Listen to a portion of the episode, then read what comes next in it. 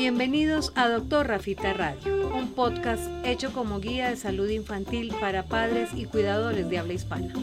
Nuestro propósito es educar en temas de pediatría, difundiendo información a través de contenidos que interesan a quienes crían, cuidan y atienden niños en la comunidad.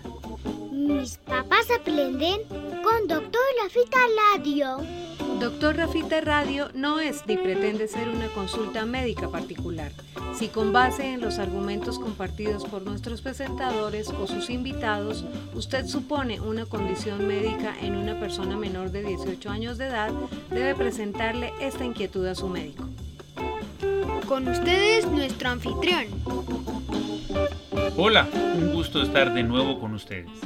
Mi nombre es Rafael Peñaranda, médico pediatra, director y presentador de este podcast en español de educación y difusión de temas de salud infantil, Dr. Rafita Radio.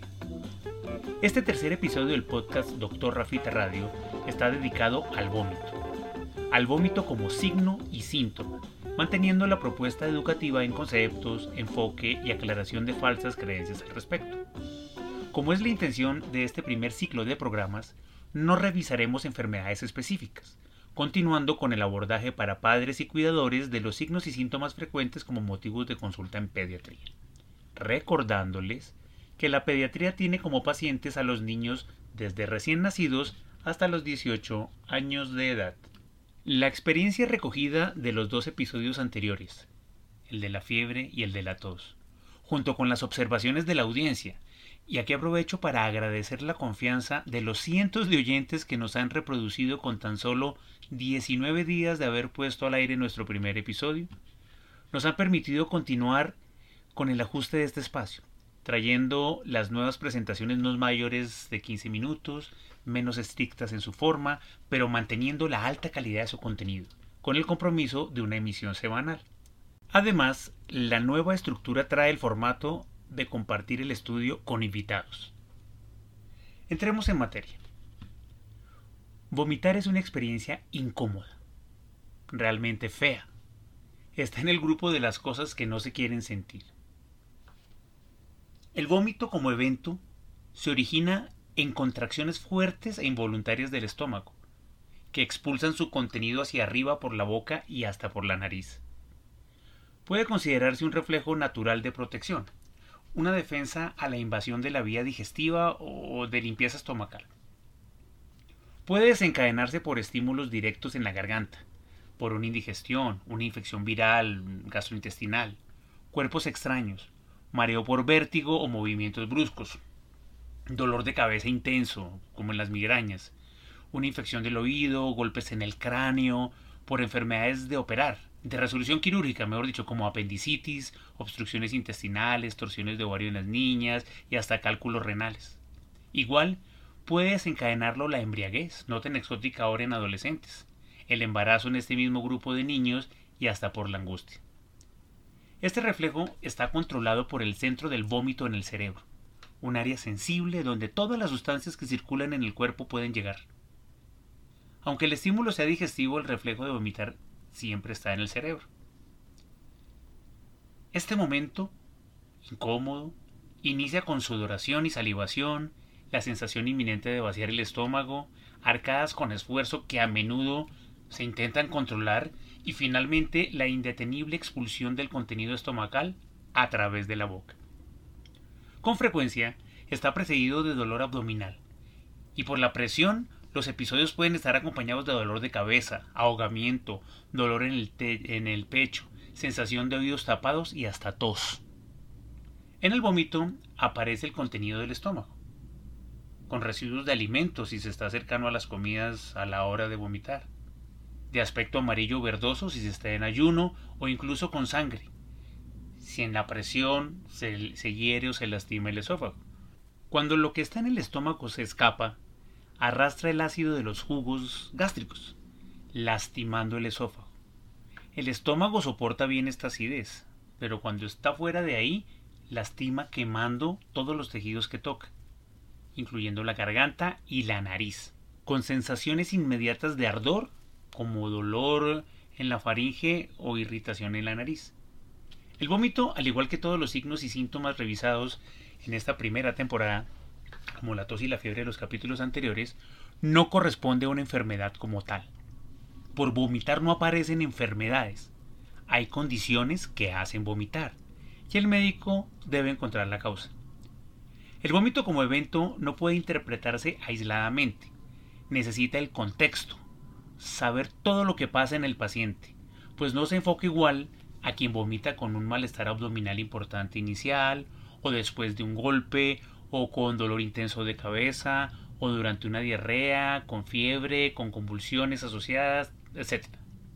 A su vez, no tiene el mismo enfoque el vómito aislado que el que es repetido o el que es episódico pero recurrente en el tiempo. La gente se esfuerza en describir si el vómito fue con gran energía, expulsándolo a presión, lo que se describe como en proyectil.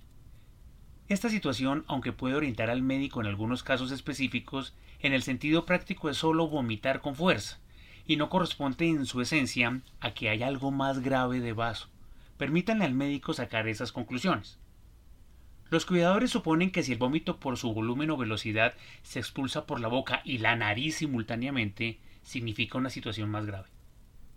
La nariz, la garganta y el inicio del esófago comparten el mismo espacio con un área común llamada orofaringe, donde todas esas rutas se comunican. Todo está junto ahí y abierto. Y si se vomita abundantemente y con rapidez, toda el área recibe el contenido del estómago, dejándolo escapar por la boca y la nariz en avalancha, sin que signifique nada distinto. Eso sí, se debe estar atento a la obstrucción respiratoria, limpiando la nariz del material expulsado para mejorar la respiración, sobre todo en los bebés que tienen fosas nasales más pequeñas. En la infancia, el vómito espontáneo y que persiste casi siempre está incluido en el progreso hacia la diarrea, una condición que en pediatría es un motivo frecuente de consulta y que principalmente es una infección viral en esta etapa de la vida. El 90% de ellas, pero que puede en esos casos menores ser consecuencia de infecciones por bacterias o por parásitos. Esto significa que se vomita por una causa primera. Algo hace vomitar al paciente y el vómito debe analizarse en ese contexto, como decíamos para interpretarlo de manera correcta. La mayoría de veces el vómito aislado no corresponde a un síntoma de enfermedad grave, pero su persistencia o la condición de un trauma en la cabeza o un dolor intenso del abdomen obliga a que el médico opine. Hay una tendencia en los cuidadores a buscar detener el vómito con medicamentos, a intentar desaparecerlo ya, recurren a la administración de gotas y jarabes que esperan lo quiten para curar al niño. En las farmacias, boticas, droguerías suelen encontrar opciones con esta ilusión. Pero cuidado. El vómito depende de algo que usted descuida cuando se concentra solo en quitarlo y no atiende a la razón primera. Hoy en día, los pediatras en el mundo procuramos no usar medicamentos quita vómito. Nos restringimos de recomendar telefónicamente fármacos para parar el vomitar, que a veces los padres solicitan sin conocer la historia completa y sin haber examinado al paciente. Algunas de estas medicinas, usadas confiada y repetidamente, almacenadas incluso en una mesa de noche para cuando se necesiten, traen efectos indeseables, potencialmente graves, como rigidez en los niños, mirada fija hacia arriba, cambios en el ritmo cardíaco y hasta convulsiones, sin mejorar la verdadera causa. Igual persiste. Estos son los niños que vomitan espontáneamente. Pero hay unos a los que se hacen vomitar. No es conveniente inducir el vómito en la casa, con bebidas como agua tibia con sal, introduciendo cosas en la garganta como mm, cebollas largas con aceite y hasta cucharas con el ánimo de desintoxicar al niño porque se comió o se tomó algo. Este maltrato por la angustia en una desesperada maniobra por salvar a un paciente aparentemente envenenado o que se ha tragado monedas, juguetes, puede traer dificultad respiratoria por aspiración y hasta paro respiratorio. En urgencias, los niños que accidental o intencionalmente, como pues, algunos adolescentes, han consumido medicinas o sustancias tóxicas, son atendidos con lavados gástricos una técnica de desintoxicación segura y supervisada. Vomitar persistentemente hace al niño intolerante a la vía oral, O sea, no le permite beber para hidratarse, para comer, ni acepta medicamentos para mejorarse. Lo primero que debe sospechar el padre o cuidador es la deshidratación en un niño que está vomitando. La deshidratación significa una pérdida excesiva de líquido corporal. Agua que no se pierde sola, sino que además contiene azúcares necesarios y elementos vitales llamados electrolitos, como el sodio, el potasio, el cloro. El cuerpo deja de tener la cantidad correcta de líquidos y sustancias normales. La deshidratación puede ser leve, moderada o grave. Y mientras más importante es y más se demora uno en corregirla, puede llegar incluso a causar la muerte. Un ejemplo dramático y poco común, pero de alta responsabilidad médica, es el vómito persistente con deshidratación severa en un niño diabético, en un paciente con diabetes sin diagnóstico, que sin atención oportuna puede tener graves consecuencias. Un padre o cuidador puede sospechar deshidratación en un niño que palidece, que se pone pálido, que está inactivo y poco reactivo, que está frío al tacto, que llora con bajo tono, que no tiene lágrimas, que luce con la lengua seca, que tiene un aspecto de ojos hundidos y que deja de orinar, por ejemplo. No es correcto pensar simplemente que porque los labios se encuentran resecos o fisurados hay deshidratación. Algunos de estos pacientes adoptan una respiración oral, o sea, respiran por la boca, porque la irritación que genera el ácido del vómito en la nariz la obstruye, como cuando se tiene un resfriado. Esa respiración oral, esa respiración por la boca mantenida, hace que los labios se sequen y se fisuren. Eso no es en estricto un signo de deshidratación. Hay que fijarse en el interior de la boca para ver la humedad de la lengua y las estructuras internas como las situaciones que describíamos. El llanto, la frialdad o la pérdida de ánimo y decaimiento. Una estrategia válida para intentar detener el vómito en la casa, evitando la deshidratación, es la, administración de suero oral. Suero oral, en pocas cantidades, casi a sorbos. El suero oral es una preparación técnicamente diseñada para aportar agua, electrolitos y azúcares que se pierden con la deshidratación y que el cuerpo necesita en esas proporciones, las que trae el suero oral, para compensarse. El suero tiene un origen científico que de manera apropiada soporta las pérdidas. El suero oral también ha evolucionado en el tiempo. Existen diferentes marcas, saborizadas, incluso en sobres para diluir en el agua. Con menos frecuencia se hacen sueros orales en casa con agua hervida, azúcar y sal, porque esta receta es desproporcionada y hasta riesgosa.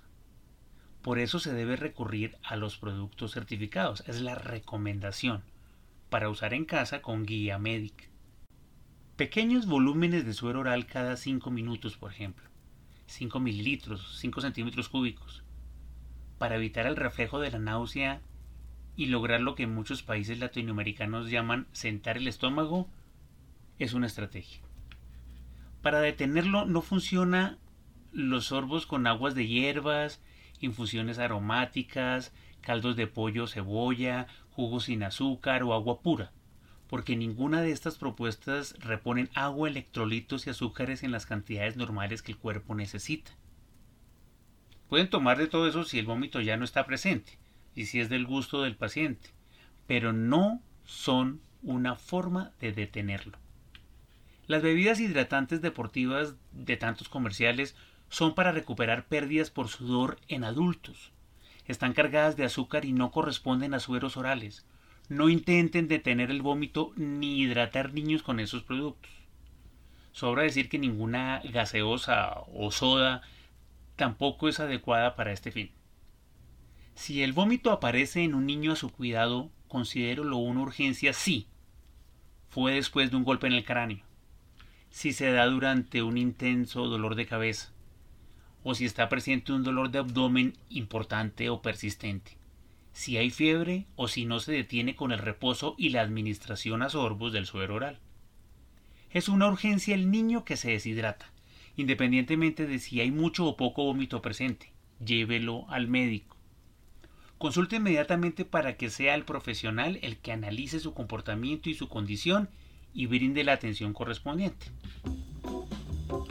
En nuestra próxima emisión de Doctor Rafita Radio hablaremos del reflujo gastroesofágico, que está conectado directamente con el vómito porque es un tipo de vómito. En los bebés y lactantes mayores, continuando así el recorrido por los síntomas frecuentes de las enfermedades en la infancia, aprendiendo correctamente sobre él, resolviendo dudas y corrigiendo las falsas creencias a su alrededor.